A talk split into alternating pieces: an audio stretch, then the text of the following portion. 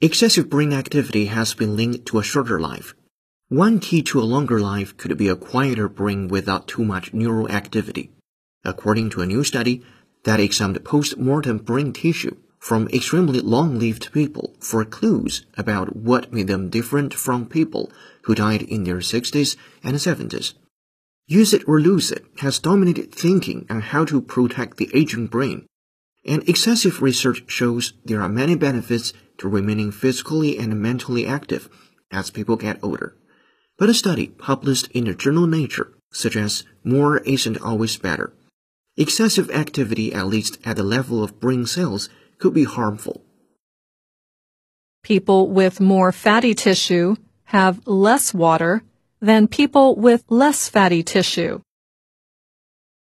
People with more fatty tissue have less water than people with less fatty tissue.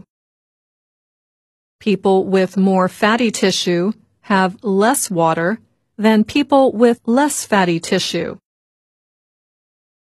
People with more fatty tissue have less water than people with less fatty tissue.